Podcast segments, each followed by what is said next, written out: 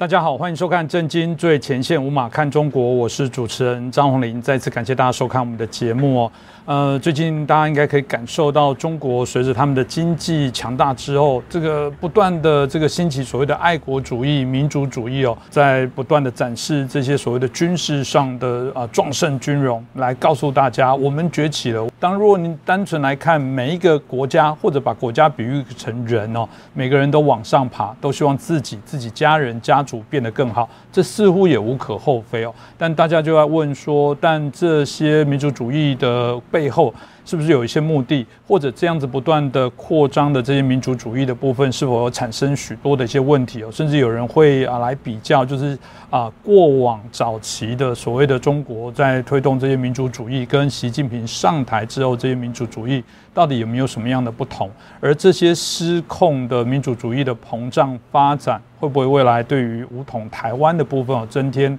更多的一些风险哦，所以是否中共现在在他们所带领之下，重新会啊啊扰动，甚至形成一个全球的民族主义的一个扩充的灾难，让值得我们好好来关注一下。那今天很开心邀请到中国政治经济学家，也是旅美学者陈小龙博士，陈老师你好，你好，观众朋友们大家好。是老师，我们刚刚前面也提到，这个民族主义哦，看起来无可厚非。其实，在台湾内部，我们也会有对于台湾本土价值啊，对台湾本土的认同啊。美国也会有美国的爱国的主义啊。其实，我们在这一次看到这民族主义，尤其中国在整个崛起、改革开放之后，在这过程当中，到底习近平时代哦。啊，跟过往的这些所谓的领导者，他们在所谓的对于民族主义的这些运作上，是否真的有一些本质差差异的一些改变哦？那这个部分是不是也可以啊，请就教一下我们陈强龙博士哦，老师可以跟我们分享一下，就您所观察有什么样不同？呃，那中国共产党建立政权以来啊，从毛时代、毛泽东时代到邓小平时代，再再到江泽民、胡锦涛时代，然后就到现在的习近平时代。那中国的国民心态呢，在这个不同的时代里头是经历过几次过山车的。那么要回顾这整个过程里头啊，几代人的心态，还有民族主义的这个极度狂妄，我们是需要把故事从头讲起，就是要从中共建立政权以后开始讲起，因为中国的共产党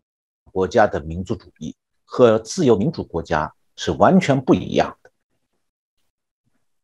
共产党建立政权之后没两年，毛泽东就开始在中国推行经济上的共产和精神洗脑。那一九四九年时候，毛泽东在天安门上宣称说：“中国人民站起来了。”那时候很多中国人是以为讲从此他们生活太平了，大家不用担心战乱了。但是紧接着，实际上的结果是。共产党和他的官员们确实站起来了，但是全体中国民众却被迫在官员们面前跪下去了。那时候的中国民众不懂啊，什么叫做共产党统治？那是毛泽东用暴力告诉了中国人，什么叫共产党统治？共产党的统治就是让你一顿饭只能吃几口，我让你什么话都不敢讲，你们就必须顺从。如果你饿死以前要是敢喊一句打倒共产党，你家里其他人也都活不成，这就叫共产党统治。那么对这样的统治，台湾的民众是无论如何也想象不出来的。但是啊，经历过毛泽东时代的中国的中年人、老年人，就是现在的中年人、老年人，心里都非常清楚的。那么台湾有很多老兵啊，解严以后回到大陆的老家去看望亲友。但是啊，他们当中有几个人是清清楚楚的知道自己在大陆的亲友受了多少苦楚，遭了多少罪呢？实际上很少有老兵清楚，因为他们在大陆的亲友已经被共产党驯服了，变得唯唯诺诺，不敢讲真话了。甚至家里人因为在国民政府里服务过而被共产党枪毙了，大陆的亲友也不敢讲。那那个时候回家乡的台湾老兵啊，可能有些人心里会想到说啊，他们的大陆亲友已经害怕了，再也不敢骂共产党。那么当时他们的大陆亲友是什么样的心态呢？其实是很典型的中国大部分人的心态，就是自卑，极度的自卑。因为那时候回去探亲的台湾老兵，带去一把折叠伞、一只电子表、一副太阳镜，对大陆人来讲都非常稀奇，因为那些东西代表的是外国，是洋货，是高级。那么与这些老兵相比，这些大陆亲友内心是非常自卑的，觉得知道自己又穷又土，也见不了世面，甚至也没有上大学的机会，所以他们在老兵面前，其实没有人有自豪感。那么老兵们不知道的是呢，他们回去之前，当地中共的统战部门已经事先做过安排了，把老兵亲友们的住处都粉刷修饰过了，原来的破烂家具换上借来的好一点的家具，那床上的床单可能是当地政府从百货公司借来的，像新的一样，那用过以后老兵走了还要还给百货公司的。那么为什么共产党的统治如此可怕？共产党因为共产党在他建立政权的前十年里头，中共是按照共产党的既定路线发动了一系列政治运动，来打击他规定的所谓阶级敌人。那么先是把大量在国民政府时期担任基层官员的人抓走，有的枪毙，有的送去劳动改造，简称劳改。那有的呢放到农村里，把他让他们做政治贱民，在那里苟活着。打击了他的阶政治敌人，就开始打击知识分子，把批敢于批评共产党政策的这个知识分子送去劳改了。那劳改呢，就是关在集中营里头，要强迫劳动，吃的是猪狗食。那么政治运动的同时，中共又开始了经济上的共产，农民的土地被强迫变成公有了，由共产党的干部掌管，那农民变成了共产党的奴工。那种出的粮食要先供政府需要，剩下的才能由村里的农民均分。那如果政府把那粮食拿光了，农民就只能饿肚子。那么在城市里头，所有私营企业通通被国有化了，企业主变成了普通员工，由共产党的干部管他们。那么就在这样的共产党制度下，一九五九年到一九六一年，中国发生了三年大饥荒，全国饿死三千万农民。那三千万中国人造饿死了，中国农民造反了吗？在共产党统治下没有，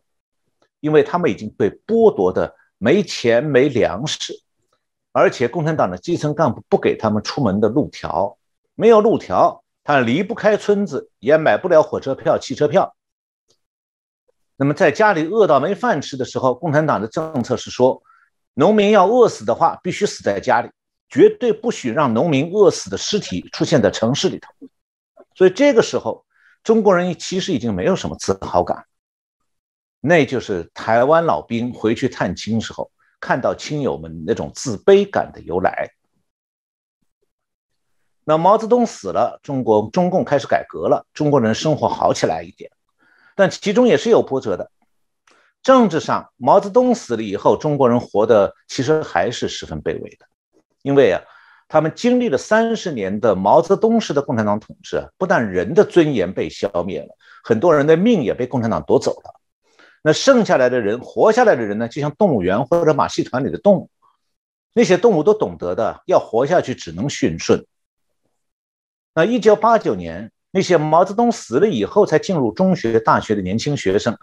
曾经有过初生牛犊不怕虎的勇气。在天安门学运学生运动当中喊出了“民主万岁”，但是邓小平再次用坦克粉碎了这场民主运动，而绝大多数中国人再次默默地回到了埋头求生的状态。那么，中共改革开放以后，是不是就没有过山车，就没有中国倒霉的事情呢？有的是，在经济方面。中共为了把全国的公有的企业私有化到共产党干部的口袋里头去，一九九零年代末期，中国所有城市又发生了四千万国有企业职工被集体裁员的事件。这个大规模被裁员的人是没有退职金、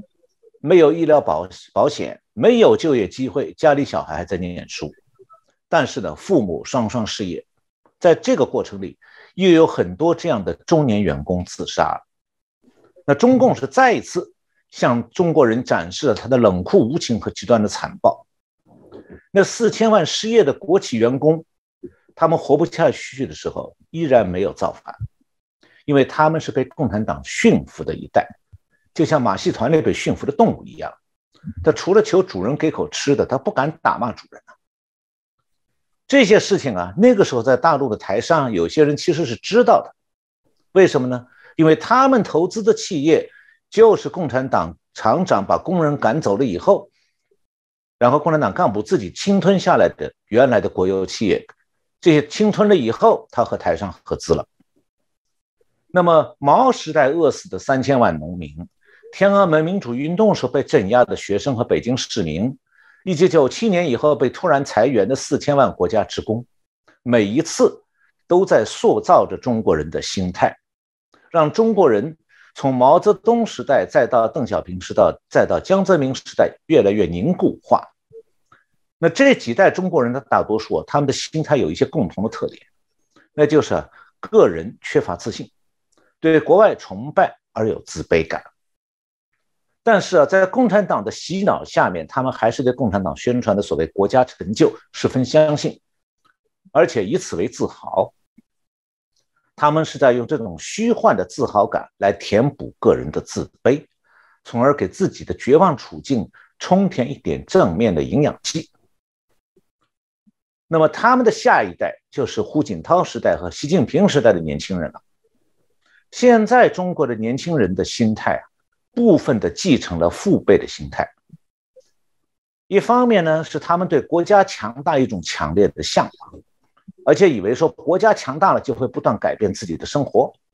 另一方面呢，他们对外部世界有一种父辈长期自卑以后的心理反弹，就是有一种老子要神气一把这样的报复心理，所以他们特别听不得讲中国不好的话，而且呢，如果他们有机会出国门了。就会摆出一副老子是大国国民，处处要显摆。显摆这个词是北京话，我不知道台湾的观众们能不能明白，就是处处要摆谱。嗯，那么这也是为什么中国政府啊会对从大陆到台湾去旅游的那些陆客啊要进行所谓的礼仪教育，因为中共自己知道，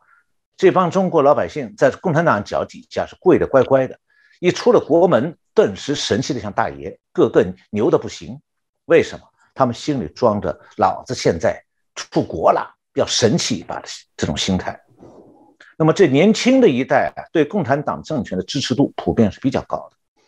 而且呢，他们是把支持共产党的政权呢包装在爱国这面旗帜下头，就显得好像很高大。那么在这个过程当中，他们也会把共产党的对外霸权和战略通过爱国内化到自己的心态当中了。这样就产生了一个所谓“中国强大了就要能说一不二”，对周围的国家就要欺负的那种心态。那在国际关系上呢，中国其实是喜中共其实是喜欢丛林法则的，而中国民形态呢，中国人就喜欢啊，就刚才讲的这类中国人很喜欢的中国崛起了就要对外头动刀动枪，这就是中国的民族主义。是有这样的一个民族主义，有人说就像是暴力式的民主主义哦。那某种程度，像老师说的，是不是建构在还是过往认为自卑这些心态？我们看到《经济学人》在七月十三的时候有一篇报道，谈到习近平，习近平哦培养了中国民主主义的丑陋轮廓。这当然又进入了许多所谓的小粉红玻璃心哦。也就是说，呃，只要谈到中国不好，哇，大家群起激愤。然后看到只要有人对台湾好啊，日本跟台湾的关系如果更为友善，然后我们看到或者其他的一些国家跟台湾走近一点，哇，马上就起来。刚老师刚刚提到的，都这个不惜动枪动武，然后言辞来恐吓。那大家就很好奇一件事情是说，毕竟我们认为中国还是一个威权控制的国家。党无所不能，党是所有的一切。这种所谓的暴力式的民主主义，到底是因为这个，因为呃中国人富有崛起了，整个人这个突然精神了起来，这个非中国共产党能控制，还是这个部分还是隐含的许多中国共产党恣意故意的，不止放任所谓他的战狼外交，甚至也放任他们培养更多战狼的国民哦。老师你怎么看呢？呃，我觉得说，其实中国这个民族主义啊，很大程度上共产党教育出来的、洗脑洗出来的。同时呢，这个我也觉得那个《经济学人》那篇文章，主持人里引用这个题目，我觉得这篇文章也有一个毛病，就是他是在好像在暗示说，这个丑陋的中国式的民族主义是习近平培养出来的。其实呢，上面我讲这些中国的民族主义心态是共产党几十年、七十年来培养出来的，不只是习近平时代才有的。那么要讲到树敌，就他对周边到处都是有敌意，那是因为中国社会的几代人被共产党的意识形态洗脑。那么其中就有一个很重要的洗脑的内容，就是始终有很强的树敌心态。从中共领导人一直到中共的干部，再到老百姓，总是心里有一个或者几个敌人在放在那里。那当然，美国是头永远的头号敌人。不管是当年中美蜜月的那个几十年里头，还是中美翻脸以后，对很多中国人来讲，美国从来是中国强大以后就要打击的对象。那么第二个国外外国的敌人就是日本，所以不管是民主化以后的日本实行了几十年的日中友好政策，给了中国大量的经济援助，反正中国人对日本就是蔑视，那就想报当年大日本帝国侵华战争的仇。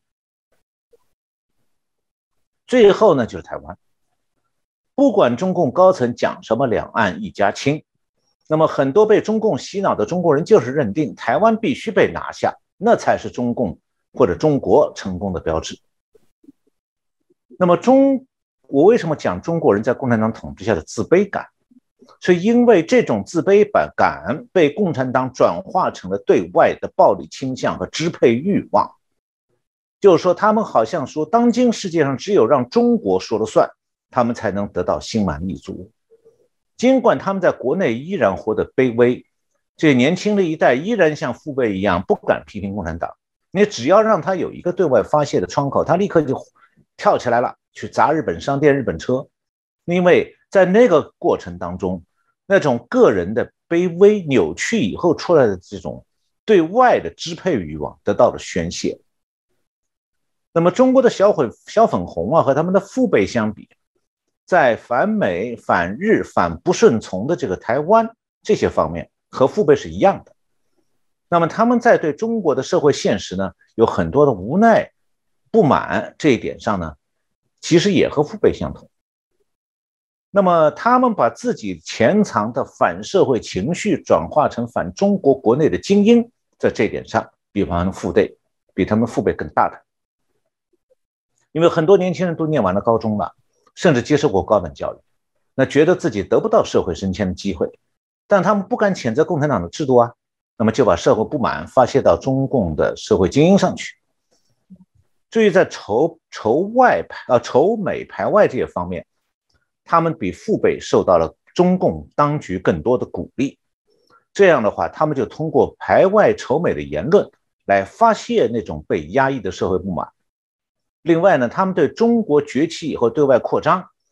这种扩张或许会给他们自己的个人生活带来机会，这一点也比他们的父辈抱有很大的期大的多的期待。这也就是为什么他们无条件的拥抱中国崛起、中国称霸等等宣传的原因。他们和父辈一样，容不得对中国社会的和制中国制度的批评，但是他们比父辈更骄狂，任何揭露中国社会。经济真相的分析和报道，他们比父辈都更暴怒，因为他们把这种真相的揭露看作是对自己个人梦幻前景的打击。那偏偏这几年中国经济每况愈下，那能够让他们对个人前途产生乐观情绪的因素是越来越少，所以他们心中的一种隐蔽的绝望情绪啊，反而让他们把共产党统治下中国崛起的失败。解释成是外国势力的破坏和打击，因为这样的话才能平衡他们自己那种扭曲的，既不满经济社会现状，又寄希望于中共来改变国内前前景的那种脆弱的心理。所以，总之的话，就是中国的年轻人当中，他们的价值观里是糅合了中共洗脑教育里的反西方，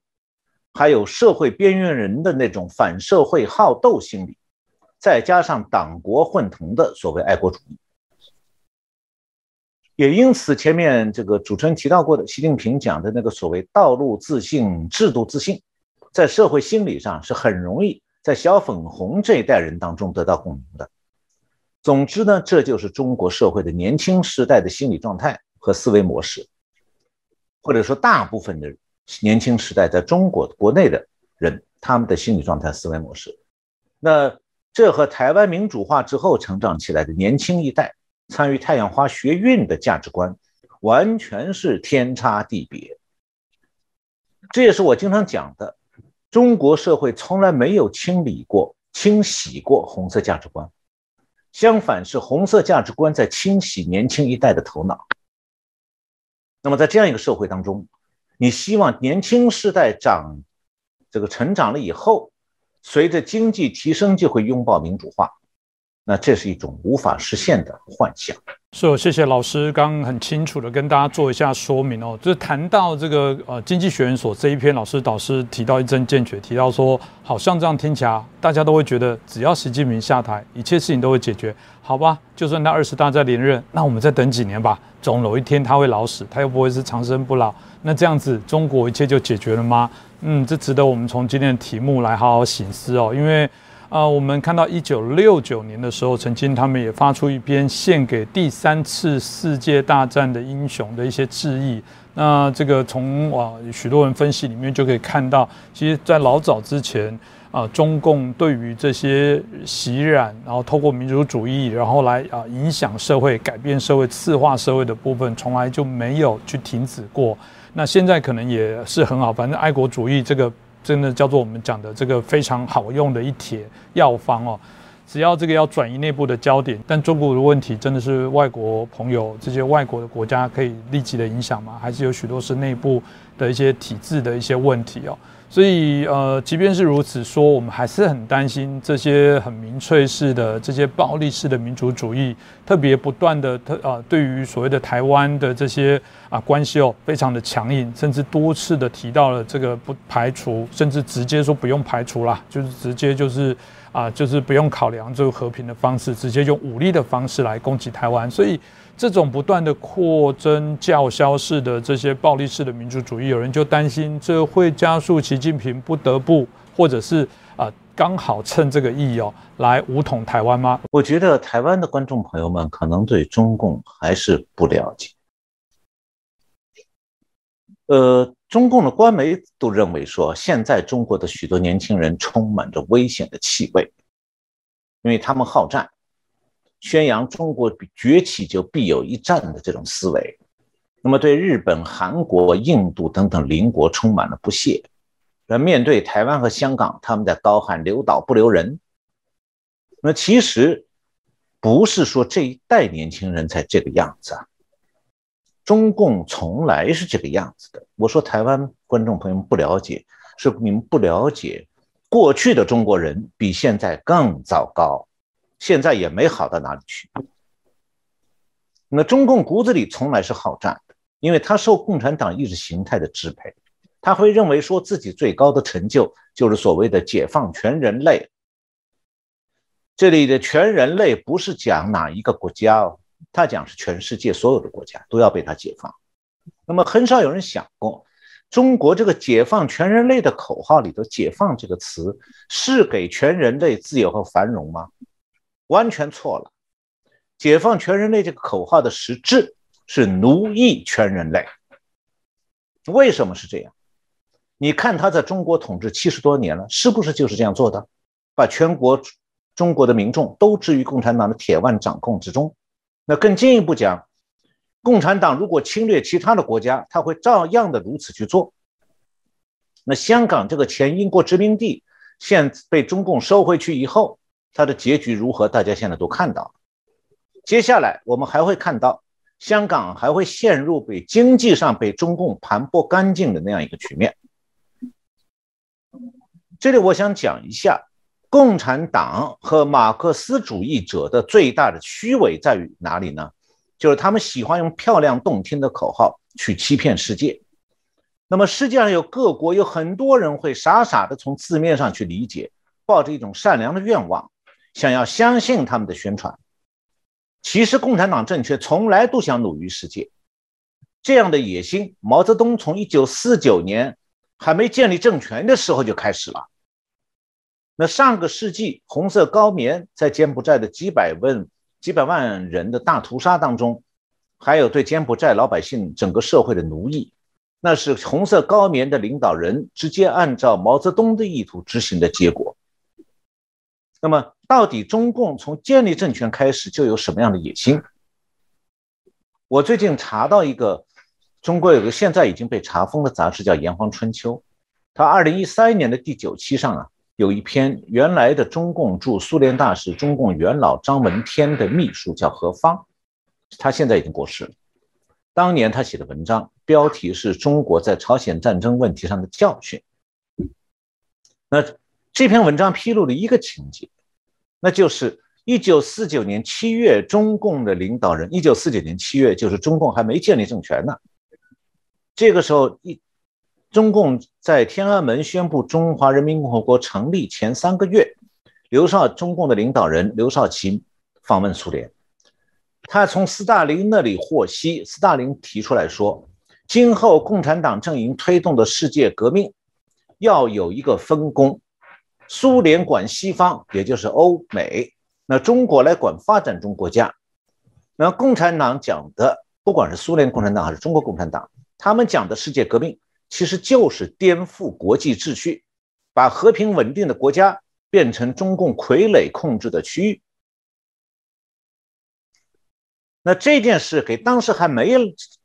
建立政权的毛泽东极大的鼓舞了。他从山沟里的土包子这个山大王的角色里头，突然看到了一大片曙光。哎呀，自己有可能成为半个世界的主宰了，从此可以跨出国门，以占领半个地球为目标了。那中共的霸权主义从哪里长出来的？就是从1949年斯大林的栽培当中生长出来的。那为了达到这个目标，此后毛泽东建立的中共政权就一直在为此奋斗，而最终目标不是占领台湾而已，是全球称霸。那么要达到这个目标，中共就宣称他必须武力埋葬帝国美帝国主义。大家听清楚了，他对美帝国主义是要武力埋葬的。那你认为他要武力占领台湾很稀奇吗？当然不是。那么这个我刚才讲的，毛泽东想当发展中国家的领袖，这斯大林许诺给他地位，有了这个想法。朝鲜战争和越南战争就爆发了。我以前主编过一个当代中国研究的学术期刊，那我曾经收到过一篇牛津大学一个政治学博士的文章，这个作者呢是共军的红二代，他了解朝鲜战争的缘起。那我刊登这篇文章以后呢，第一次是在国际社会揭穿了中共抗美援朝的谎言。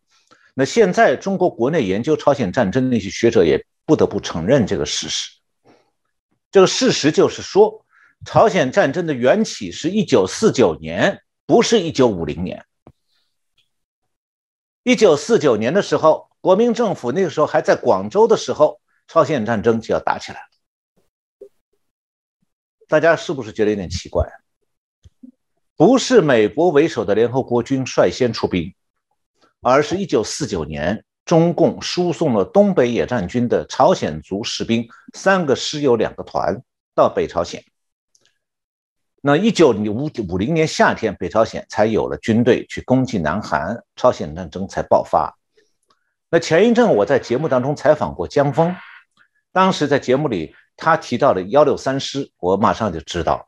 因为那个师就是刚刚才我讲的，一九四九年被中共从湖南的。战场上打白崇禧的军队的那个战场上调回了北东北，然后派到北朝鲜去，是当时中共的部队之一。我和江峰都了解这个真相。那毛泽东会这样做，就是因为他的国际野心。第一步啊，他只能从朝鲜做起，这就发生了朝鲜战争。那后来毛泽东又派兵去援助越共，打败了法国殖民者的军队，帮助北越的共产党建立了红色政权。这是老毛实现国际野心、打击美美国的第二步。接下来我跟大家讲一下毛老毛的国际野心到底有多大。这些话可能很多台湾人从来没有听过，但是现在我想，大家听一下，可能很有必要，头脑会清醒一些。尤其是那些对中共觉得很亲切的那些人，更需要听一听。呃，毛老毛有几次讲话是内部讲话，是很重要的，很能清楚的看出他的国际意图。那首先就是一九五七年十一月，在莫斯科，苏联举办了这个世界各国共产党工人党会议。那在这次会议上，毛泽东发言说：“呃，既然我们这个我们指的是共产党国家，我们的力量这么强大，我们还和他美国谈什么？打就完了，大不了就是核战争。核战争有什么了不起？全世界二十七亿人死一半还剩一半吗？我们中国六亿人死一半剩三亿好了。”我怕谁去？这是老毛第一次表明了这个通过世界大战消灭美国的意图。在一九五八年大跃进发动以后，老毛的全球野心大膨胀。一九五八年六月十八号，他对中共解放军内的一批领导人说：“大跃进胜利了，中国就成为先进强国，然后要向太平洋军事扩张，最后独霸全球。”毛泽东讲了这样一很一句话，叫做“现在啊，太平洋不太平，只有我们占领了太平洋才会太平。”那讲到这里的时候，林彪当时的国防部长插话，他说：“我们必须建设强大的军舰，准备在日本、菲律宾和旧金山登陆。”这是林彪的原话。那一九五八年八月十九号，毛泽东又对一些省和市的负责人讲。说我未来啊，我们要成立地球管理委员会，为全地球制定统一的计划。就是说，毛泽东的想法是最后他要把全地球都管起来。那毛泽东是始终坚持说他要这种武力战胜美国、称霸世界的思维。呃，在一九六二年一月三十号的时候，中共召开过一个中中扩大的中央工作会议，他在会上的发言当中有这么一段话。讲的很含蓄，但是懂他意思的人都知道这句话可是很严重的话。这原话是说，从现在起，从一九六二年起，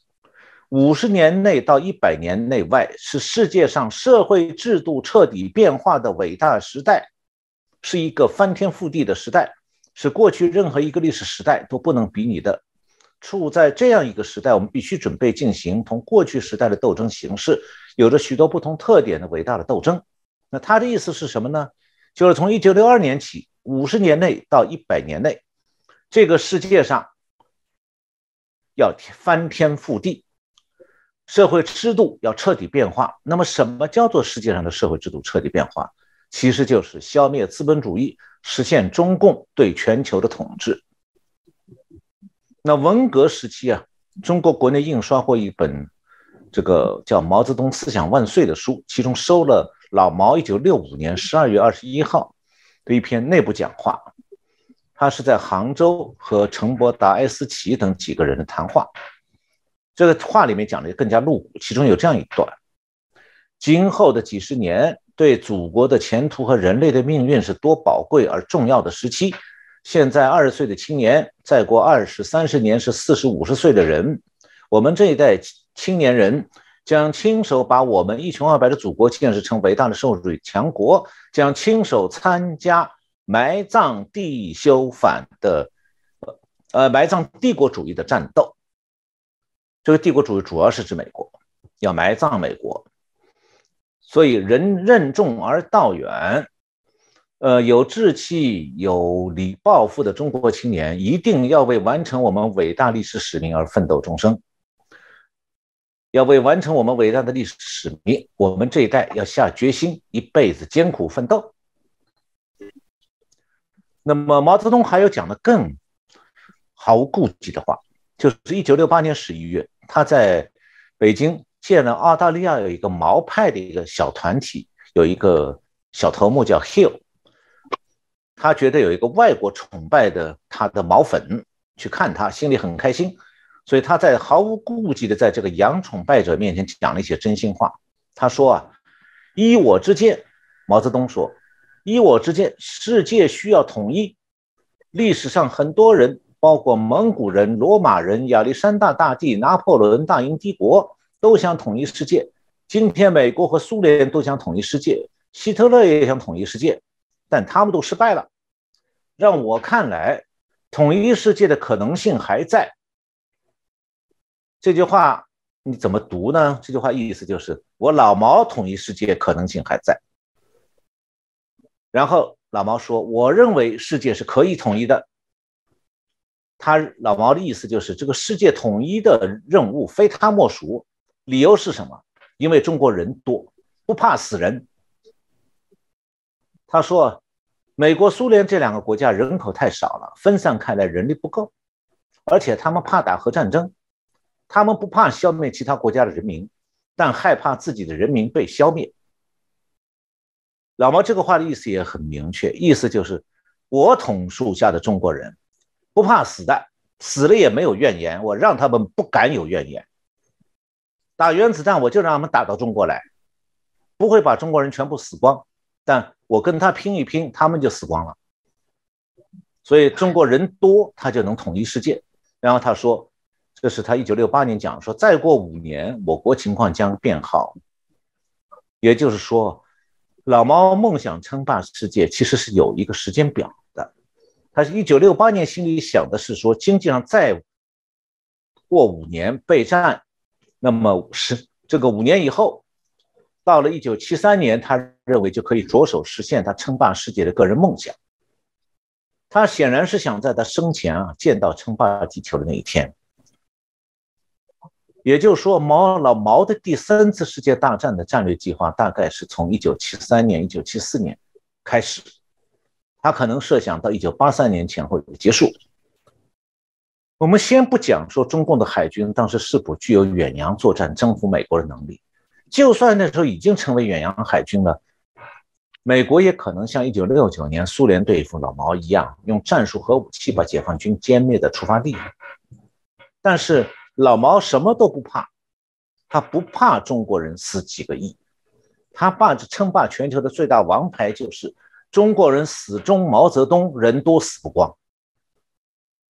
那么，所谓埋葬帝国主义，我前刚刚讲过，是埋葬美帝国主义。因为只要美帝国主义还没被埋葬，别的帝国主义都不重要。那毛老毛不是在打口水仗。一九六四年，他启动了越南战争，支援北越入侵南越，这就是为了他实现国际野心第三步。我前面讲过，朝鲜战争是第一步。支支持北约，北越把法国人赶走，建立北越的这个共产党政权是第二步。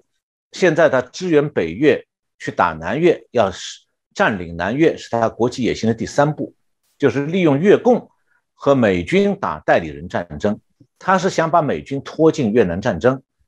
这是他达到美帝国主义的战场实验。那最后呢，是美军撤出了越南。而西方的左派却在反战运动当当这个当中啊，加深了对毛泽东的迷恋，这是极端可耻的。那一九六五年，中共还支持印度尼西亚共产党发动政变，试图夺取政权，结果被军方镇压下去了。那么这件事情彻底破坏了中共和东南亚国家的关系，一直到一九八零年代都没有能够恢复正常。那么老毛虽然一心想着要埋葬美帝国主义，但他很快就因为他和苏联翻脸，一九六九年中苏爆发战争，差一点中共被苏联埋葬，那还是美国出手救了老毛。那么老毛为了应付可能来自苏联的灭顶之灾呢，就和美国玩上了所谓的韬光养晦。终其一生，老毛和美国联手对付苏联之后。毛泽东那个埋葬美帝国主义的梦想就只好搁在一边了。但是，老毛埋葬美帝国主义这段话在中国大地没有被忘掉啊，它很快就开花结果了。那么前面我提到老毛那些话，文革文化大革命时期啊，在中共的干部子弟的头脑当中是打下了深深的烙印的，奠定了这样一批年轻人当时的年轻人的世界观。这批人当中就包括今。十今天十分推崇老毛的习近平。现在，习近平接续了老毛当年塞到他脑子里、灌输到他头脑里的老毛那套，跟前面讲过的这个征服世界的观念。如今，习近平正想着说要建，按照国力的提升来实现老毛的世界霸权梦。那么从此呢，可以奠定习近平自己的伟大领袖地位。当然了，今天的中共虽然不敢再奢望武力埋葬美帝国主义了，但他对用武力威慑可以增强自己的国际支配力是充满信心的。他把这种战略确定为崛起的主要手段。因此，长期以来，中国是一直在致力于经济和军事上形成威胁美国的压力，希望能够借此来奠定中共支配世一部分世界的基础。这始终就是他的终极战略目标。这就让我想到，台湾的青少年在八十年代初的时候，他们熟悉的是罗大佑的童年。这首流行歌曲反映的是台湾小学生们开心而又烦恼的童年生活。那个我记得是什么？呃，就是男生关心的是这个当时的有有几个游戏，什么魔鬼党之类，这个我是一点都不熟悉哈。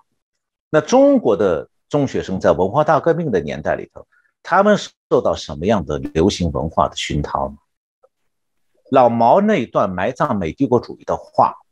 文化大革命时期，在北京的干部子弟当中是传播的很广的。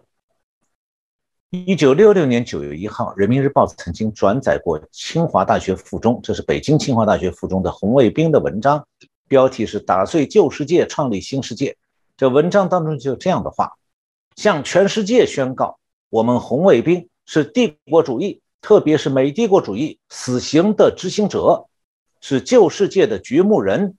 我们将亲身参加埋葬美帝国主义的战斗，这个说法从哪儿来的？就来自于老毛前面讲的那些话。那么这段话在红二代当中开花结果的另外一个证明，就是主持人刚才前面提到的，有一首叫做有一首叫做《献给第三次世界大战的勇士》这样一首在文革期间流传全中国的长诗。这个诗是一九六九年从北京传出来，在全国各地流传，对军队干部的子弟尤其能造成热血沸腾沸腾的效果。这个诗全一共是二百四十行，这个作者呢是假托一个参加了第三次世界大战的毛泽东的战士，战争胜利之后占领了白宫以后，美国的白宫占领了以后，在埋葬他自己的战友。在美国华盛顿特区的墓跟前献花，然后呢，以这种口气写了这样首诗。那我只是念上若干句，让我们台湾的观众朋友们了解，你们当中那些想要与对岸友好的人，他们想要拥抱的是一只什么样的狼？这就是下面我要念的，就是献给第三次世界大战的勇士。很抱歉啊，我要想让这首诗的意思更是能够听得更清晰一点的话，我也要模仿中共这个宣传机器的那种口吻和语调，你才能听出味道。诗表面上是抒情的啊，听下来你们就知道不抒情，是铁血的。北美的百合花盛开了。又凋残，我们在这里战斗了一年又一年，你却长眠在大西洋的彼岸，异国的陵园。公园里我们一起打过游击，课堂里一起把书念，在向那世界进军之前，收音机旁我们仔细地倾听着国防部宣战令，一字一言。战斗的渴望传遍每一根血管，父辈的热情鼓舞，激动了我们的心弦。在这最后消灭剥削制度的第三次世界大战，我俩便在同一个班，在漫天的、在冲天的炮火中，我们肩并肩突破敌人的防线，冲锋枪向剥削者倾吐复仇的子弹。你记得吗？我们曾饮马顿河水，跨进乌克兰的草原，翻越乌拉尔的高原，将克里姆林宫的红星再次点燃。我们曾沿着巴黎公社的足迹，穿过巴黎的大街小巷，踏着国际歌的鼓点，冲杀欧罗巴的每个城镇、乡村、港湾。我们曾经利用耶路撒冷的库墙，把基督徒恶毒的子弹阻挡。将红旗插在苏伊士河畔，瑞士的湖光，比萨的灯火，也门的晚霞，金边的佛殿，富士山的樱花，哈瓦那的炊烟，西班牙的红酒，黑非洲的清泉，这一切啊都不曾让我们留恋，因为我们重任在肩。啊，世界一片红啊，只剩下白宫一点。这是最后的战斗，人类命运的决战就在今天！冲啊，攻上最后一层楼顶，占领最后一个制高点。就在这个时候，你的身躯沉重的倒下了，白宫华白的阶台阶上留下你殷红的血迹斑斑。战火已经熄灭，硝烟已经驱散，马克思的预见就要在我们这一代中实现。大家听完了以后。听明白他在讲什么吧？他讲的是从北京出发，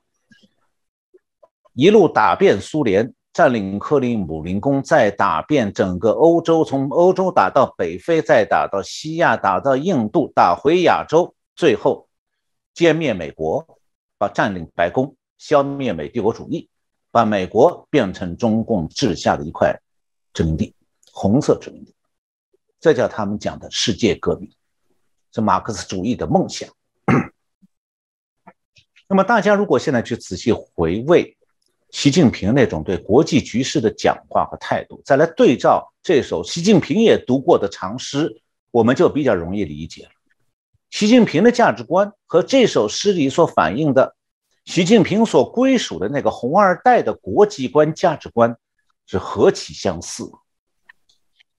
那么，在这样的价值观当中，什么是他们的英雄主义、共产主义和世界革命？共产主义就是我要共你的产，把你变成穷光蛋，我变成有钱人，用你的钱来变成我的。那么什么是世界革命？世界革命就是颠覆国际秩序和他要世界称霸。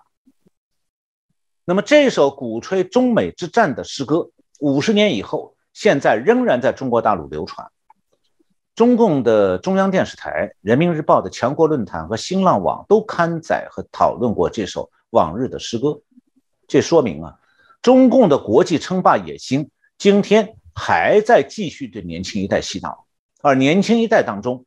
深受这种影响的大有人在。那么这就是中共的两面手法，对台湾他唱着血浓于水的欺骗调子，而在对中国人的宣传中。这首诗歌的内容才是中国嗜血侵略的真意。所以，当习近平一心一意想要称对外称霸的时候，台湾啊就很像当年毛泽东初次对外插手那个的那个朝鲜战场。那么，中共对台动武啊，其实只不过是中共实现国际野心的第一步。那么，在这样的险恶环境下，台湾是只有努力自保，而没有与中共苟且的空间。因为台湾所面对的是一头眼睛红红、充满贪心的狼。这头狼啊，曾经因为它自残而受瘦弱过，但它也吃了不少来自台湾的喂养。如今它觉得自己壮了，那首先它就会对台湾露出它狰狞的獠牙。是哦，这个我想老师所提到的部分，真的今天也让我们比较清楚知道中共赤化世界，就是我们刚刚提到了去武统不止台湾，是武统世界的这样的一个心态啊。这个当然也是让大家可以来觉醒一下，就是说你过去会以为说哦，这个对台湾来说，呃，台湾是他的所谓的家人，两岸是一家亲，但回过本质上来说，台湾恰巧是他赤化野心的很重要的第一块绊脚石哦。他根本在不在意你回忆回归，因为刚刚听说个六亿再死一半还剩三亿，他根本不在意人的留岛不留人这些口号，既然都说了出来，对他来讲，他只是不想在整个对全世界进行刺化的过程当中，还让人家觉得没有啊，还有一群好像不一样的想法的人，造成他这个对侵略来说没有统一，没有一个大家共同想法的一些借口。而且我觉得谈完之后，我更觉得这一集是美国的所有，或者是啊许多西方国家的这些所谓的非华人的人，更应该透过这一集来了解。中共的真正野心，过去我们一直在说台湾没有敌我这个意识哦，我突然发现这些所谓的历历在目，中共对于美国武力未来希望用中疆一战的，甚至在还没有发生，我们都避尽量避免世界大战。但事实上，中共却已经做好了做第三次世界大战的这些准备，而写了这首诗哦。大家可以理解，如果美国自己都敌我不分，那这个也跟台湾一样会面临险境哦。那今天再次感谢我们陈小龙博士哦，陈老师带来这么啊精辟深入的一些分析，也希望这一集可以带给大家啊一个更全面、更不同的一些思考的方式。当然，如果你觉得这一集的内容非常的棒，也欢迎大家帮我们转传、按赞、分享，也欢迎留言给我们啊这个啊分享您的一些看法。再次感谢陈老师，也感谢大家的收看。谢谢主持人，谢谢我们各位观众朋友们收看这一期节目。